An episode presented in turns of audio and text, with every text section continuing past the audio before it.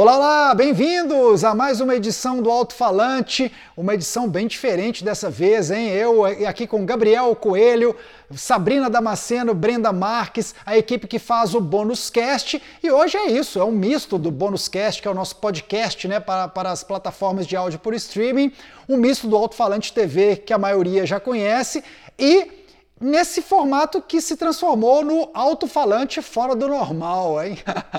Então, Ou novo normal. Vai saber, né? Tomara que não. Eu prefiro fora do normal, hein? Prefiro do normal.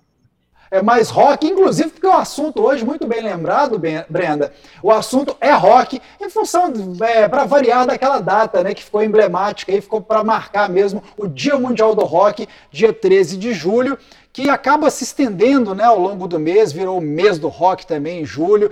A gente vai falar um pouco mais disso. Teremos convidados já já. É, a gente fala também dos convidados aí, já passando as nossas redes sociais para você que está nos assistindo na TV Tá aí, ó, YouTube, né, o Instagram, o Facebook do programa Alto Falante, e para você entender um pouco esses braços né, do Alto Falante TV na internet também. Hoje, então, estreando esse novo formato, Alto Falante Fora do Normal, a gente já dei pistas, a gente vai falar sobre rock, né?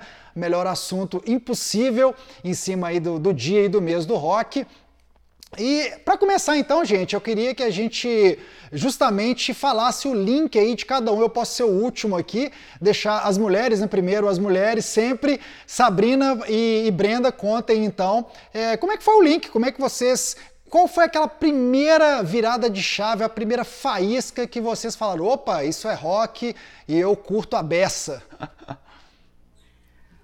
Bom, meu primeiro contato tá, vai ser até um pouco parecido, já dando spoiler, com o do Gabriel. Tem um pouco influência da família, né? Meu pai, ele na juventude foi músico, tinha uma banda cover é, na verdade, algumas, assim, que ele pulava na, na, cidade dele, interior de Minas, cidade de Perdões, aí tinha uma banda Os Intocáveis, Os Rebeldes, isso em Perdões, depois foi para Arcos, era Jovens Ritmos, e aí eles faziam cover de Beatles, Gees, e uma coisa curiosa até que eu, eu não sei como que isso funcionava, mas eles não sabiam muito inglês, então eles é, criavam versões em português.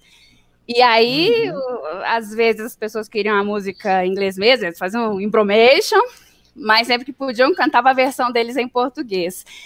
E aí depois ele saiu da música, casou, é, teve filho, mas ele sempre tocou muito violão.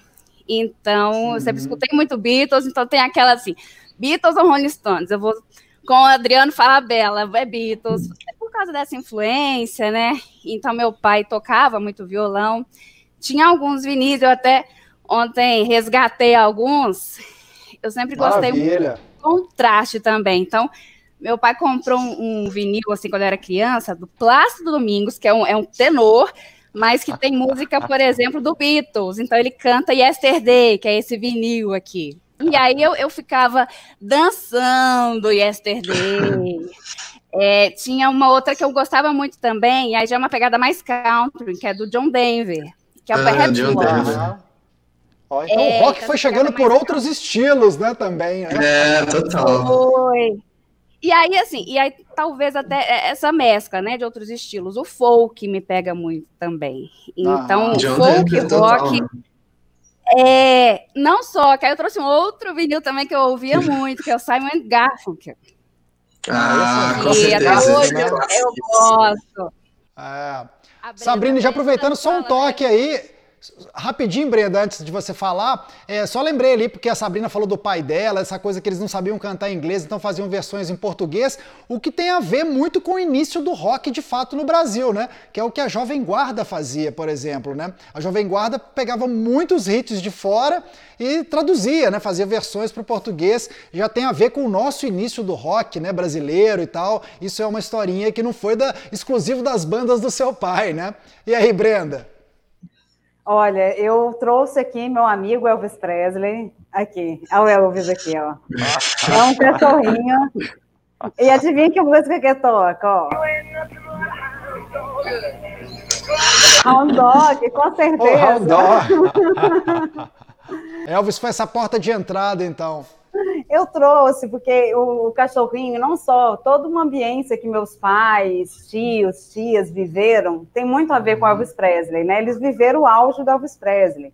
né, ali na uhum. década de 50, quando Elvis Presley né, começou a despontar mesmo, eles estavam vivendo ali e viveram isso muito forte. Inclusive, minhas tias, às vezes elas até colocavam o nome, por exemplo, é, Maria Presley. Eles tinham essa mania de colocar o sobrenome como Presley e fazer aquelas baladas né, deles na época que chamava Hora Dançante, uhum. tinha esse nome, e eles faziam e tocavam, tocava muito Elvis Presley nessas, nessas ondas, e às vezes tinha esses campeonatos também de twist, né?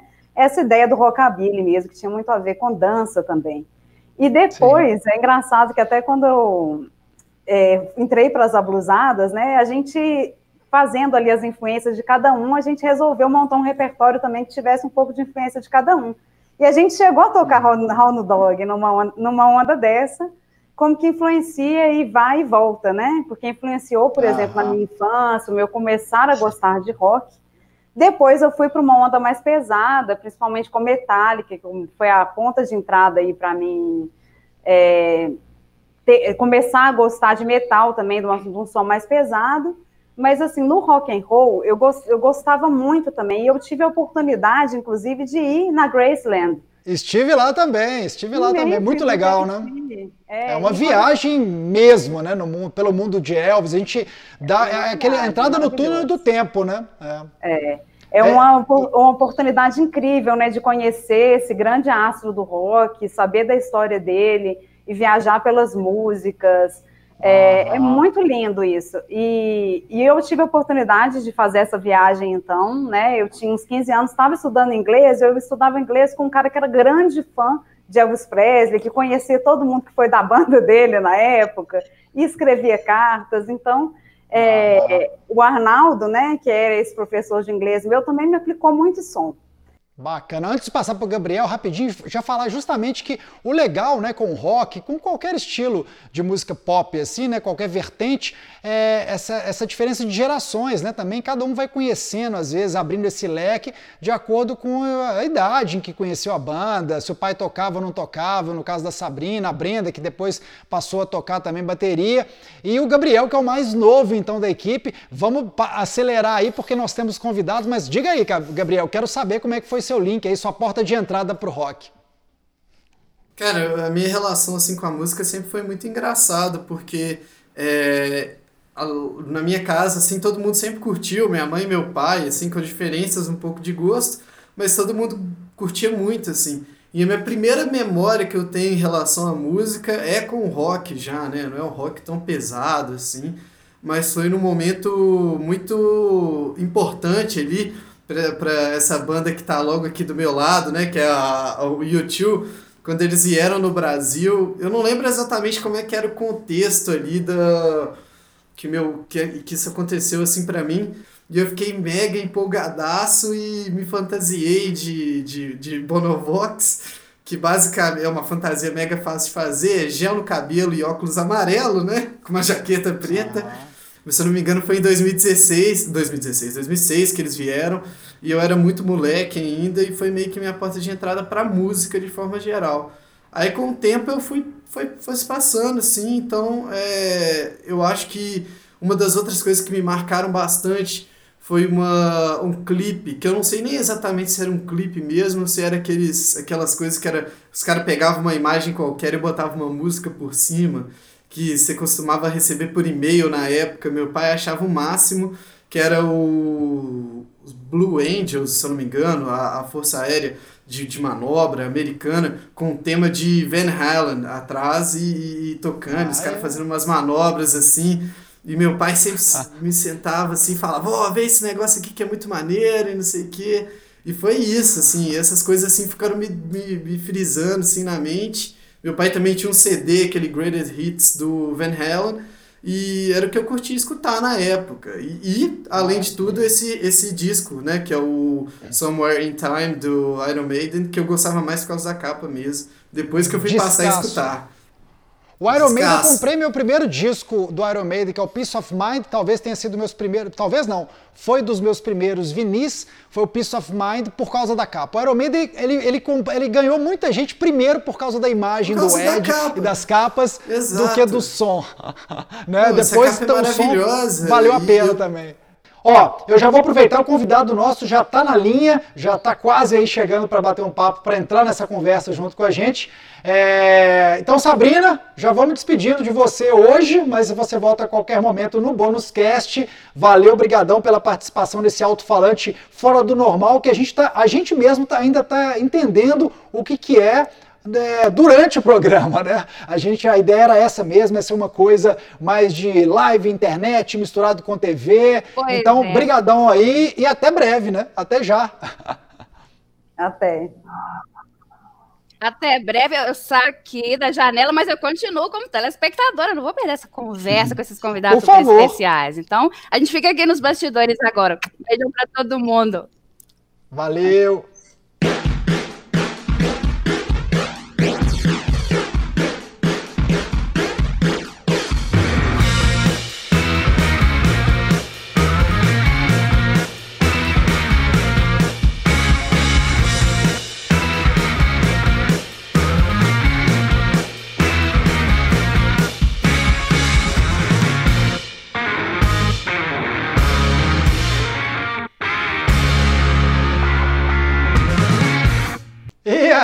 Ele já está entre nós. Marcelo Costa, bem-vindo ao. De volta, já falamos ali nos bastidores, né? As pessoas não tiveram acesso ao nosso camarim. Belíssimo camarim. Não é? Tá se sentindo em casa no camarim? Sempre, sempre, sempre. Eu, eu me sinto em casa no alto-falante em qualquer formato. Mas... Oh, obrigado. Sempre um prazer, uma honra, Mac. É, Marcelo Costa, é, conhecido também como Mac, né, do Screaming L, importantíssimo site, plataforma de cultura pop. Eu vi lá, a gente se assusta, né, Mac? 20 anos de cultura pop, é isso? Tá cravado? 20 aninhos, isso assim na internet, né? O, o Screaming L Infanzine, ele nasce em 96 mas a gente entra ali naquela internet de, escada ali dos anos 2000, 2000 cravado ali, a gente estreia em novembro de 2000, estamos aí com 20 aninhos. E desse pois é, tempo, é, Marcelo, o que é que mais marcou assim para você, das coisas que vocês publicaram, enfim? Nossa, muita coisa, assim, é, nossa, é, é, é muita coisa, mas até entrando nesse papo, que é muito bacana sobre é, coisas do rock que mexeram a gente e me fizeram adentrar esse espaço. Nessa semana uhum. a gente publicou, né, aniversário do Ringo. A gente Sim. teve 80, 80 anos né? do Ringo, redondinho 80 anos do Ringo. Uh, a gente teve a oportunidade de publicar duas mega entrevistas, uma com Charles Gavan e a outra com João Baroni, falando do, do Ringo, né, da figura do baterista, né, chamamos talvez dois bateristas icônicos do rock nacional para falar sobre o Ringo. E eu estava me conectando uhum. exatamente com isso, porque eu sou um cara que se eu estou aqui hoje, se eu tenho um site há 20 anos e se a música faz parte da minha vida, o rock nacional é, é completamente responsável por isso. É, eu começo a, a ouvir rock and roll com o rock nacional. E eu acho que toda geração ali entre 65, que nasceu em 65 e 75, ou seja, quem tinha entre 10 e 20 anos no começo ali dos anos 80, não teve, foi todo mundo atropelado por Legião Urbana, uhum. Paralamas, é. Titãs, toda aquela leva de bandas que vieram ali. E Rock in Rio, né, Mac? E Rock in Rio, Revista tudo, Bis, né? É, exato, tudo aquilo ali surgiu ali naquele momento, né? Hum. E porque eu costumo brincar, né, que tipo, eu ouvi primeiro Legião para depois ouvir Smiths, ouvi primeiro Paralamas para depois ouvir Police, ouvi uhum. Titãs para depois ouvir Gang of Four. Ou seja, tipo, eu comecei oh, com, as, com, as, bandas que foram influenciadas para depois chegar na, na, nas bandas que eles que influenciaram eles, né? Então o rock nacional ele teve essa função nos anos 80 de trazer, um, de apresentar, introduzir é, sonoridades para um público ali que estava muito carente, né? A gente não, o rock, o rock nos anos 70 tinha sido uma coisa, como diz a Rita Lee, né, com cara de bandido, escondidinha ali e tal, sim, né? Sim, marginal, né? Mas totalmente marginal. E aí nos anos 80, quando tem aquela explosão do rock nacional, Eu comercial, né? Por isso também. Totalmente comercial, porque era uma coisa, né? Uhum. Se, o, se a gente rádio, pega. Etc. Do rádio. Se a gente lembrar que o disco do RPM ali é um dos discos mais vendidos da, da música brasileira, o RPM ao vivo, uhum. ou seja, era o rock na casa de todo mundo, né? Ah, era uma coisa muito legal. Como nunca dantes. Como nunca dantes, né? É. Tipo, é, tivemos os estouros dos secos e molhados, tivemos aquelas é, coisas anteriores. Ali, a própria Jovem Guarda que vocês estavam falando ali na introdução. É, uhum. Mais uma coisa autoral, verborrágica, no né? rock dos anos, dos anos 80 ali, pós-ditadura, uhum. né? Tem uma coisa de é, é, crítica às instituições, uma coisa que era muito nova na música brasileira ali que era uma coisa que uhum. era muito latente na MPB, né? Mas que acabou sendo uhum. silenciada pela própria ditadura e que voltou com força ali quando a ditadura caiu, Legião, Titãs, uh, as bandas punks, né, que vão surgir replicantes, Ratos de Porão, em todos, Camisa de Vênus na Bahia, né?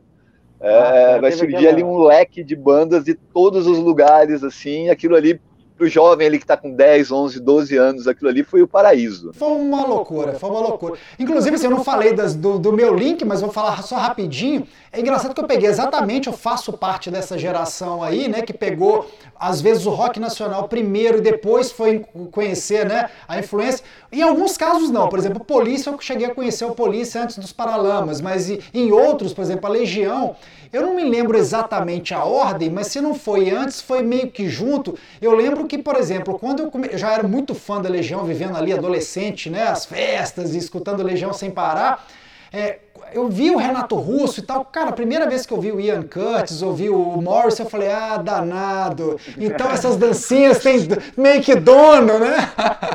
É daí é, do donos, é daí que saiu. E teve um pouco essa mistura, né? Independente de se foi um pouquinho antes, um pouquinho depois. O que eu posso dizer é que na infância ainda, aí antes do estouro do rock nacional nos anos 80, portanto, na viradinha mesmo ali, 77 em diante, né, até chegar a 80, 80 e poucos, Teve um disco marcante na minha vida que foi o The Game do Queen, que nem é o disco mais rock exatamente do Queen, mas foi um disco que eu conheci com os amigos de rua e tal, e de uma prima que meu pai trocou um som. O primeiro som mais decente lá de, lá de casa foi um 3 em 1, né, aquele famoso toca-disco, tape deck e rádio. Ele trocou por uma coleção do Queen, com a minha prima. Ele deu a coleção do Queen para minha prima que já curtia e, e, ela, ela, ela, em troca, veio o som lá para casa. E aí ela já me aplicou em Queen, cara, e eu não sei, era, era o disco da época, o The Game eu conheci ele sendo lançado, então me. Cara, ele só tem hit, né? Um disco que é quase uma coletânea do Queen, né? Play the Game, Save Me, Another One Bites the Dust, enfim, é o, é o disco é realmente uma, não um descasso do Queen. E antes um pouquinho desse disco do Queen, aí já uma memória meio que infância, pro, querendo, não pré-adolescente, foi uma coletânea do Creedence, aquela, aquela coletânea famosa dos Beatles que tem a vermelha dupla e a azul, eu conheci a azul primeiro, e coisas picadas, mas aí eu acho que posso citar o Creedence e Beatles, e depois esse, eu tô nesse mesmo, para usar um termo bem, não sei se mineirês, bem nesse bololô do rock nacional, anos 80, com essa mistura aí, né? Não sei exatamente o que, que veio primeiro na minha cabeça. O meu primeiro vinil é Beatles, é o Beatles Ballads. Eu nunca, até hoje, eu não entendo como eles conseguiram colocar 10 músicas no lado A e 10 músicas no lado B do vinil. Uh, mas eu não considero assim como uma. Porque, tipo, em casa, nos anos 70, rolava muito MPB. Gil, uhum. Caetano, é, Chico. É, meu pai tinha uma coleção, a mesma coleção de discos que eu tenho hoje, meu pai tinha, mas era muito mais voltada para MPB. Tinha algumas coisas de Erasmo, Roberto, Rita que eu ouvia, tá, assim, mas tipo, a música chegou para mim muito é, embolada nessa coisa de MPB com rock nacional, tendo um pouco de Beatles aqui. Ele tinha uma coletânea Booty, Booty alguma coisa assim também dos Beatles. Mas o meu primeiro vinil foi o Beatles Ballads, que eu ouvi bastante na época, 12, 13 anos assim. Mas não era uma, eu não sinto assim como uma coisa que tipo me direcionou, sabe? Tipo, introduziu, tipo, oh, tem isso daqui também e tal, assim.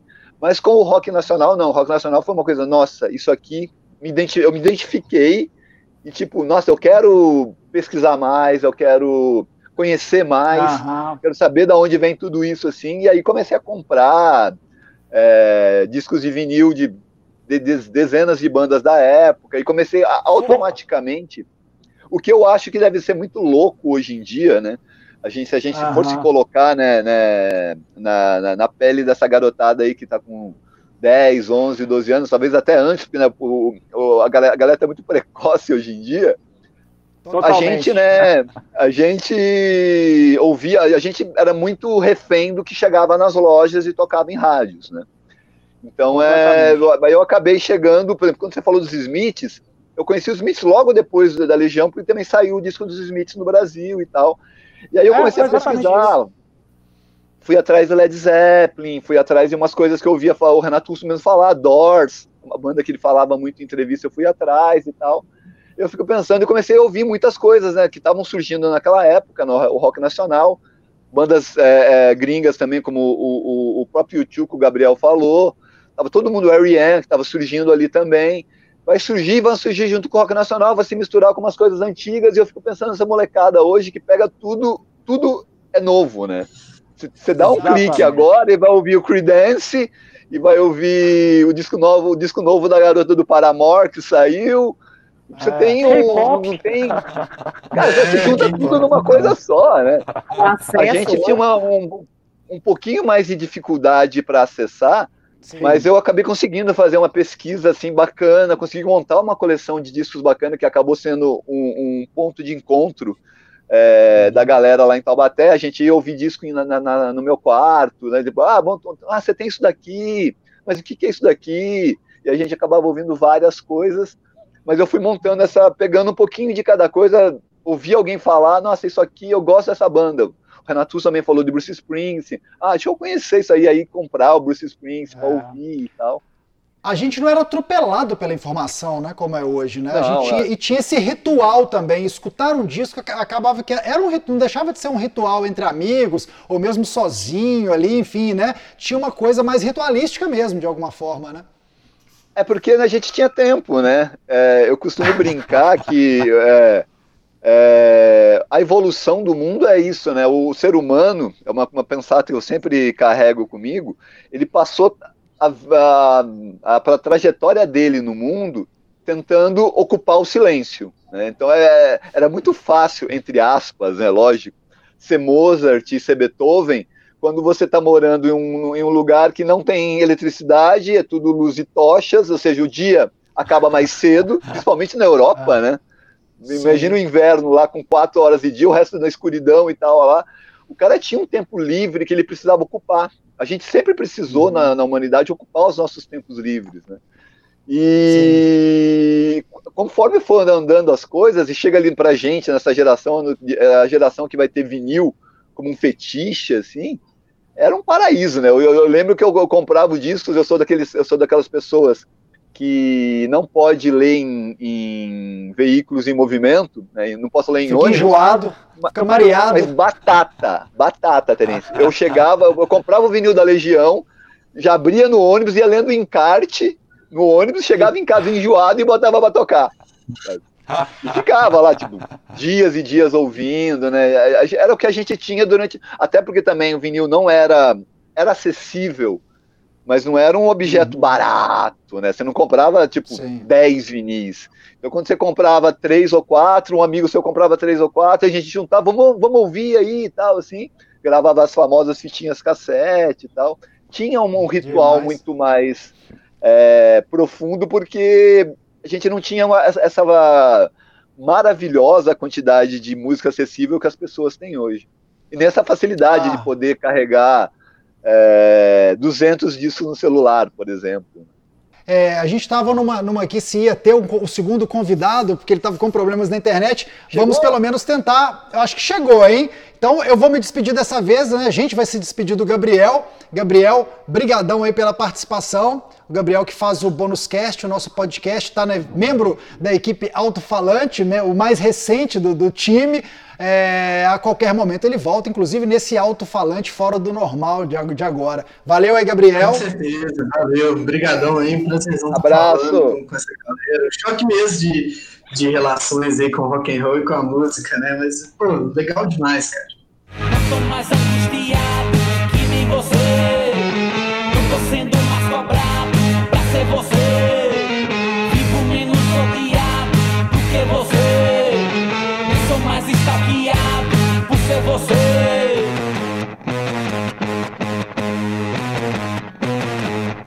Aí, Júlio? Tá na área? Aí, consegui! Cheguei! Bem-vindo! Valeu, obrigado aí pelo convite. Júlio, então, onde você está baseado?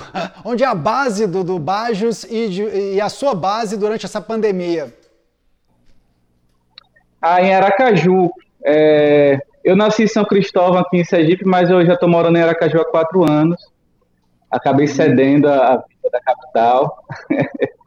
mas tá, a banda toda está aqui, é, em Aracaju, cada um na sua casinha aí. E Aracaju está um processo meio complicado, porque estão abrindo comércio, fecha comércio, aumenta os casos, aqui só está aumentando, está com, tá bem preocupante. Mas estamos aqui intocados para poder não ter contato com esse, com esse vírus. Aí no Sergipe, como que a cena está se organizando nesse período da pandemia? O pessoal tem juntado, feito coisas online? Como que está um se apoiando aí? Porque isso, né, a questão dos artistas se apoiarem também é um, algo importante nesse momento. Claro, claro. Cara, tem rolado uns movimentos massa. É, já tiveram duas edições de um festival chamado Live Suas Mãos, que é um, uma ideia de, de, juntar vários artistas de Sergipe e fazer um intensivão de live. Pegar dois dias, dois finais, é, tipo sábado e domingo, aí pega de três às meia-noite, saca? É live até umas horas. Então são só artistas sergipanos. Já rolaram duas edições, eu participei de uma tocando um especial de Alceu Valença, é, no voz violão, porque era o mês de junho, então todo mundo sente muito esse peso aqui em junho, né? É, é um mês que não existiu como era. Na verdade, com todos aqueles festejos, com a alegria, a, a atmosfera de junho aqui é muito marcante. Então, a, a, essas pessoas estão organizando esses eventos para determinadas é, causas ou períodos, e a gente tem participado e também tem rolado assim.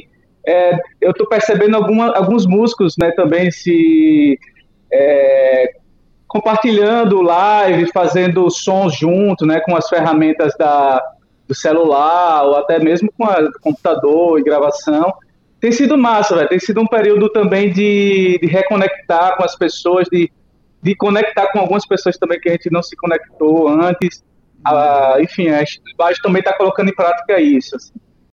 Isso. Ô, Júlio, uma coisa legal de falar, que eu acho que vocês devem ter ouvido demais, assim, o Bajos acaba sendo um dos bons, grandes e novos representantes do rock brasileiro. Até eu e Max estávamos falando aqui do, do, dos anos 80, né? Brenda e Gabriel, que também estava tava antes aí na, na, na nossa conversa. E a gente teve aquele boom do rock nos anos 80 e depois o rock foi sendo deixado de lado, principalmente falando em mercado no Brasil, né? E o Bajos é uma banda que está hiperativa, que toca, que tem que é aclamada fora do Brasil, que faz turnês inclusive fora do Brasil e claro, dentro também nos festivais e, e, e coisa e tal. Como, como, é fazer rock hoje, assim, né? Tem muita gente, inclusive, fica naquela chatice, né? De, ah, o rock morreu, mataram o rock, e o Bajos está aí para mo mostrar, é uma das provas de que não morreu coisíssima nenhuma, né? É, é uma banda tipicamente de rock, você é um guitarrista é, de mão cheia, a, a, a, estrutura estética da Bajos é rock, embora tenha música brasileira, tem diversas influências de outros estilos, né? Como é que é viver e fazer assim, tocar rock, fazer parte de uma banda de rock nesses tempos, que de repente são mais do rap, que são multifacetados, né, na verdade? Sim. Cara, é, é, eu, eu carrego comigo a filosofia, assim, que eu faço rock por uma onda de paixão mesmo, assim, eu amo fazer o que eu faço, a música que eu, que eu faço também não não é feita de uma maneira para atingir massas, atingir o mercado, de uma maneira. Não penso, quando eu estou compondo, não penso em estratégia mercadológica e tal. Isso é desde o começo. Mas, naturalmente, a gente vai agregando na nossa carreira conhecimento, né, experiência, é, vai refinando né, nossas, nossos, nossa, sonoridade, nossa sonoridade.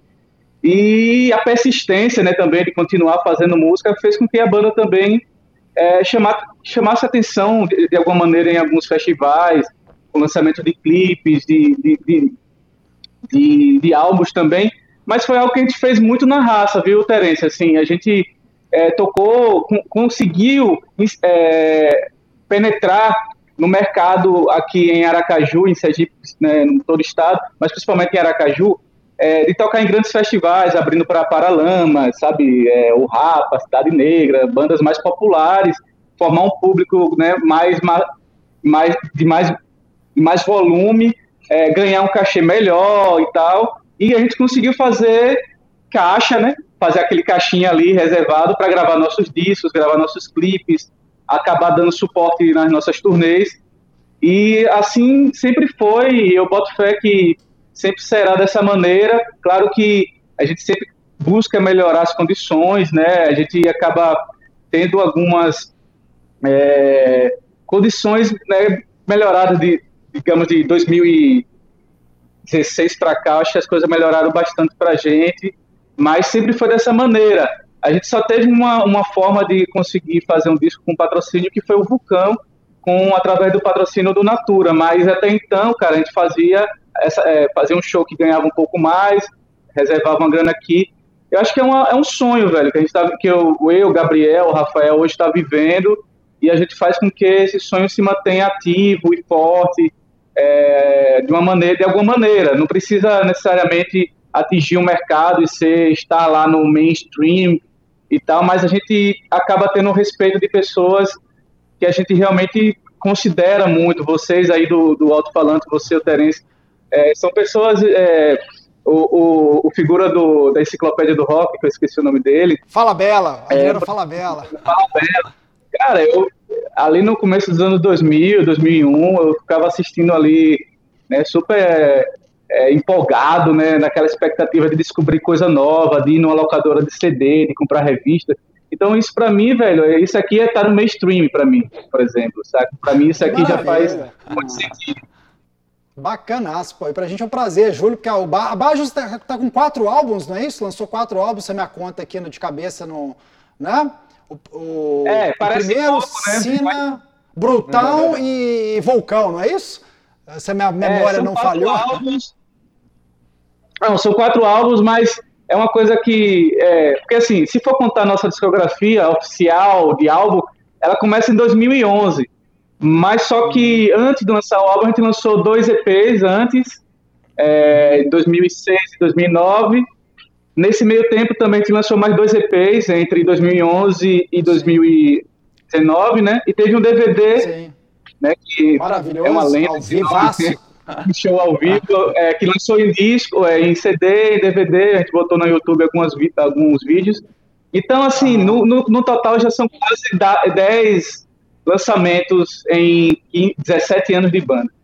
E Nesses 17 anos de banda, 23 de alto-falante, 20 de Screamiel, tivemos esses cruzamentos, né, Mac? O Bajos, tem muita coisa do Bajos no Screamiel, né? Poxa, muita. O, o, eu tava falando essa aí da coisa do rock morreu e tal. Essa, toda, toda hora tem alguém para matar o rock, né? Uh, quando eu fui curador do. É, toda hora, todo ano, sempre vai ter alguém para matar o rock.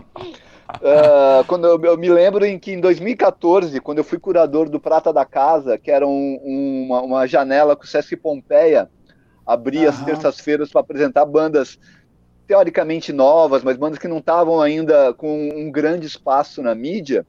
Eu fiz um mês, eu fiz exatamente assim, que tava, tinha, acho que saído um livro do Fastieri, que era o Rock Morreu, alguma coisa assim. E ah, como resposta, assim, eu fiz um mês que era só banda de rock e que ah, não nenhuma de São Paulo. Né? É, era a Lumer do Rio Grande do Sul, Molho Negro de Belém, que é uma bandaça também, e uhum. Abajos uh, que acabou sendo selecionada ali por mim e pela curadoria do Sesc Pompeia como um dos grandes shows dessa, dessa minha gestão na, no Prata da Casa. Acho que foram 28 shows que eu fiz.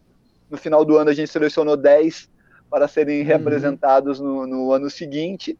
E foi sensacional. Acompanho a Bajos há muito tempo, tem os discos, tenho, tenho os EPs. E são para mim, acho que talvez uma das grandes bandas nacionais hoje nessa coisa de rock and roll raiz. Só que o que me chamou a atenção desde o começo no som que, o, que, o, que eles fazem foi que tem aquela pegadinha brasileira, né, Julico? Que aí ó, isso me faz toda a diferença, né? Não é só é, imitar Led Zeppelin, sabe? Fazer uma coisa meio White Stripes, pegar assim a coisa é. e é, tentar traduzir, não, é pegar aquilo ali que você que tá lá e trazer para cá com as coisas que você tem no seu, ao seu redor, assim. É, Isso na Bajos é. me conquistou de é. cara, assim. Pode ter LED, mas tem que ter o seu Valença. Lógico. É, entre muitos outros, né? É. É, essa, essa história do, do, do Sesc Pompeia ali foi muito marcante, porque o Sesc Pompeia sempre foi muito bem falado no meio do rock, né? Tem uma história muito, muito cativa ali com aquela, com aquela região, com aquele Sesc. É, e para me tocar ali naquele, naquela, naquele período, foi no meio de uma turnê que a gente estava fazendo, acho que a, a turnê dos 15, é, dos 10 anos, se eu não me engano, foi por aí, 2014, 2015. E aí foi massa, porque a gente estava no meio da turnê, tentando fechar ainda o show, porque a turnê ia durar não sei quanto tempo ainda, saca? E estrear lá foi massa, e foi mais massa ainda voltar, né, como um dos melhores shows ali no ano seguinte, Pô, foi, foi uma alegria em dobro. Massa, massa demais. E agora, é, Júlio, aliás, deixa eu te fazer essa pergunta, todo mundo falou, não vou, te, não vou te tirar fora dessa, que é justamente a gente falando de rock, hoje o especial é sobre rock. Quais foram os seus primeiros links com o rock, assim? O que, que te levou para... O que, que despertou essa paixão, né, como você disse? Cara, eu antes de tudo, assim, antes de me envolver com música, eu era jogador de futebol, era goleiro, né? Meu sonho maior era ser jogador. Ixi. Até meus 14 anos ali. Só que teve uma parada que mudou muito a minha vida, e, e foi, eu lembro como hoje os detalhes, foi quando eu peguei um cassete do, do acústico do Nirvana, cara. E eu tava, eu não tinha essa paixão da música tão forte ainda em mim, né? Eu, minha mãe ouvia muita MPB, meu tio também, mas eu nunca tinha parado assim para ter uma paixão, né? Sei lá, acho que a, uma paixão antes disso foi talvez é, Mamonas Assassinas, sabe? Eu era muito mais guri ainda, com uhum. nove anos. Mas assim, quando eu peguei essa fita, cara, e eu vi aquela. É, ouvi os dois lados, eu, eu, eu fiquei com uma vontade imensa de descobrir o que tinha a, além daquela fita. Né, o que tinha. Se, se essa banda é, quem era esses caras, nem sabia quem era, não sabia de onde vinham, de que ano era, mas eu, eu, me fez ir buscar mais. Aí eu descobri o cara da rua, que perto da minha, que tinha um disco ao vivo do Nirvana, aquele de, de 96, que era póstumo já. Aí eu já ouvi um Nirvana já mais brutal, né? Mais. mais Violento. Gritado. E aí, cara, foi massa, porque foi um choque entre os dois discos, mas eu me vi super ainda curioso ali e aí o Nirvana acho que foi a minha porta de, de entrada ali para descobrir é, o Ramones, o, né, o, o, os Cocks, é, Sex Pistols, o punk, o grunge, né, o Mudhoney, bandas que realmente ali eu, foi quando me pegou de vez, o grunge e o punk, né? Ali uhum. no começo de 2000, do, em 2000 entre 2000 2001, eu já estava ali fascinado por esse por esse universo, comprando muita revista. Aí veio o meu primeiro violão, com 14 anos, né? Eu tenho um, esse ano eu completo 20 anos também é, tocando, né? Foi quando eu tenho 20 anos dedicado à música. Eu tenho 34 Maravilha. anos, sendo que mais da metade é, é, dedicado a essa, a essa paixão, né, velho? Então, é, depois do. do o, o Ivana me fez descobrir o Pixies, tá ligado? Que para mim foi também uma grande revolução na minha cabeça me fez descobrir o Jesus No Chance, que eu tô com a camisa. E aí eu cheguei no Led Zeppelin. cheguei no Led Zeppelin, cheguei no Black Sabbath. Cheguei numa galera assim que. Eu cheguei na, nas influências do Nirvana, sacou? E Sonic Youth mesmo, pra mim, é uma hora que até hoje eu ouço e, e porra, me emociono pra caramba e gosto pra caramba. Enfim, aí ah, depois que eu cheguei no blues, acho que blues eu cheguei ali em 2004, 2005, quando eu estava formando a Bajos. E, e, é curioso, quando eu formei a Bajos em 2004, uma das primeiras músicas que eu toquei com o Lucas, que era o meu amigo de infância, que formou a banda comigo, né? Foi uma música do, do Psycho Candy, né? Que é o Just Like a Honey. Por isso Uau, que eu vesti essa barulho, camisa também. O barulho do bom, né? famoso ruídos, o ruídos mil, né? Total. E aí, assim, hora que eu tinha minha relação já com a música brasileira, o Raul Seixas era um dos caras que eu mais admirava e, e, do rock que eu ouvia realmente era o Raul. Me falavam muito do Mutantes, já em 2003, mas eu achava muito é, muito harmonioso, saca? Muito limpinho. Em, algumas, pelo menos eu peguei coletâneas que, que não me agradou tanto naquele momento, mas é, dois anos depois as coisas mudaram. Eu comecei já a ouvir mais psicodelia, já comecei a entender mais qual era do, do, do Mutantes, aí eu comecei a descobrir uma porrada de banda é, lá do B Brasil, assim, saca? Psicodélica, o próprio Secos e Molhados, é, Perfume Azul do Sol, que é uma banda lá do B, que eu me amarro pra caramba.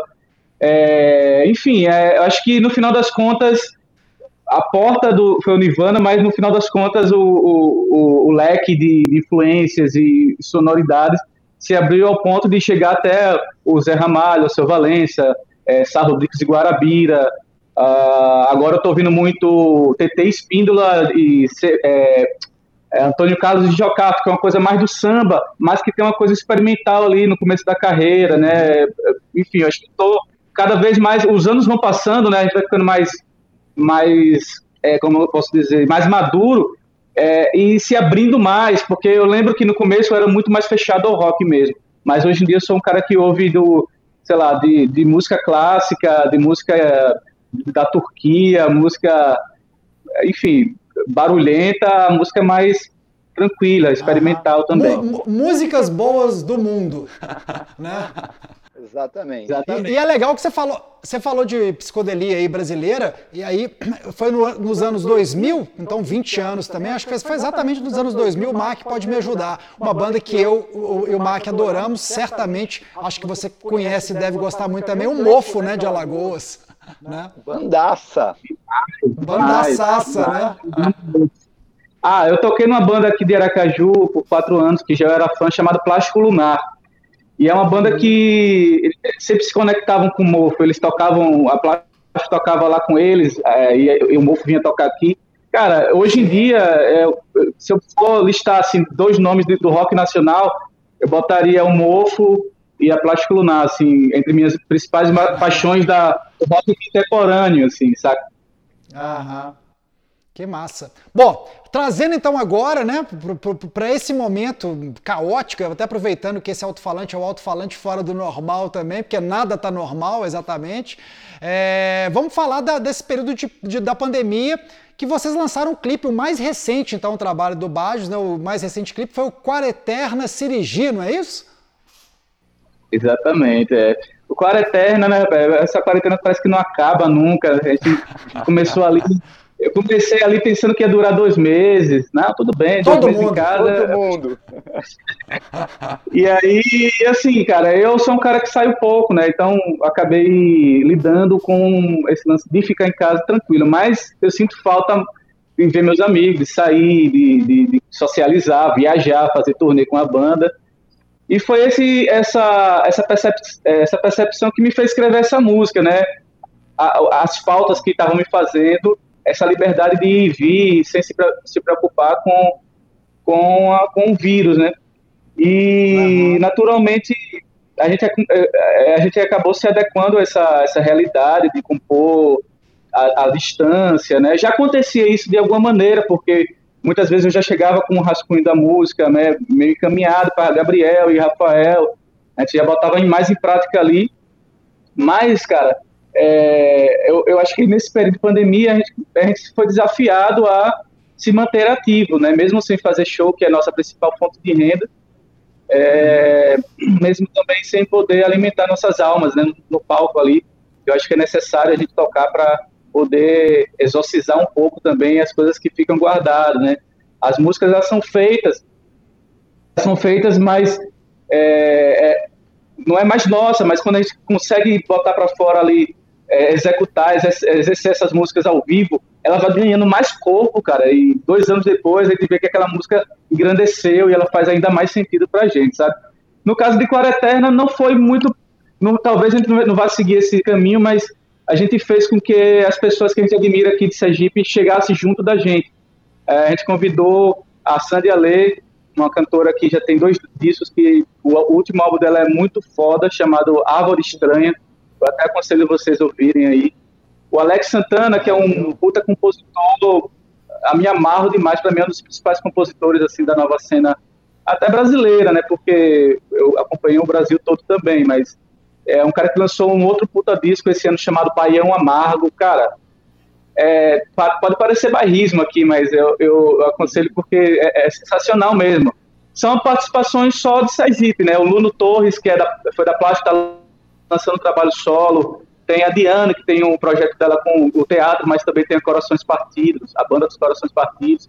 E também tem o Arthur Matos também, que pô, já lançou quatro álbuns, se eu não me engano, tá, o quinto álbum já foi lançado em, em, formato de singles no ano passado, que eu curto pra caramba, é uma onda mais folk.